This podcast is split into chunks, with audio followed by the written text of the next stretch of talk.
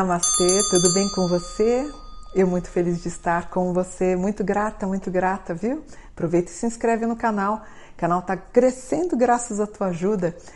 E escreve lá nos comentários, deixe seu curtir, gostei. Eu fico tão feliz, vocês são tão carinhosos comigo. Acho lindo quando vocês falam bom dia, comunidade. Gratidão.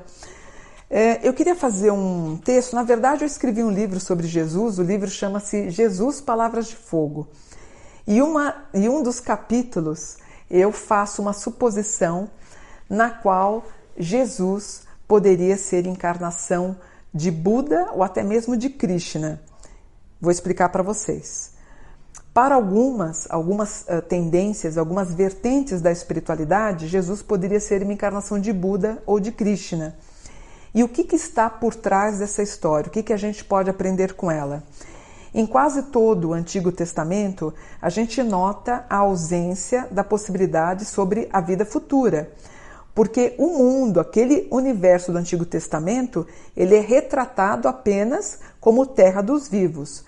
Já no Novo Testamento, é baseado na grande obra de Jesus. Porém, livros apócrifos relatam algumas citações sobre uma vida após esta em que vivemos. Dessa forma, o reino dos céus, quando a gente fala quando eu vou morrer, eu vou para o céu, ele pode ser entendido também como uma conquista da vida eterna e também de um trânsito do reencarnatório, ou viver a plenitude de várias vidas, como também acreditavam os essênios. É, no Antigo Testamento, no Antigo Testamento, a gente percebe a tristeza e o pesar principalmente em relação à brevidade dessa vida. Mas Jesus, é, ele, ele fala da, dessa questão da sobrevida. Ele se refere muitas vezes à vida eterna. Inclusive, ele foi criticado algumas vezes. Portanto, alguns reencarnacionistas, como eu ou você, né, nós acreditamos que Jesus poderia ser sim uma encarnação do Buda e também de Krishna, dando uma continuação aos ensinamentos uh, dos seus princípios espirituais. Por exemplo, na concepção indiana, o Filho de Deus Criador, o Filho de Deus, chama-se Krishna, que tem a mesma raiz de Cristo. Ó, Krishna, Cristo. Krishna é a oitava encarnação de Deus, que se manifestou depois em Buda. Mas é muito curioso a gente associar as histórias e a semelhança dos dois seres, né? Ambos foram perseguidos por reis e acabou nascendo uma criança divina. Ambos, tanto Buda, né, é, o Krishna em si, é, ele, é, ambos nasceram é, em uma mãe virgem. A, as profecias, as parábolas são muito parecidas. Em ambos houve a multiplicação dos alimentos, também houve a cura dos doentes pela imposição das mãos. Ambos passaram pela tentação do demônio. E houve uma demonstração também de origem divina. Muitas vezes os dois sofreram para que as pessoas aceitassem as suas características sobre-humanas. Segundo a Helena Blavatsky, a fundadora da Teosofia, Jesus, ele viveu como um grande nazareno para realizar também a obra da grande fraternidade branca, com a pregação dos escritos divinos. Ele percorreu a Palestina, levou uma vida de bondade, de pureza e compaixão. Como iniciado, ele ensinou as doutrinas mais lindas da espiritualidade para poucos iniciados e para os reencarnacionistas. Portanto, ele é uma cópia perfeita de Krishna. O Evangelho da Vida Perfeita, que na verdade o Evangelho da Vida Perfeita, ele é um possível texto uh, escrito pelo mestre. Foi encontrado no Vaticano entre as duas grandes guerras mundiais. Mostra o Jesus, juntamente com os essênios.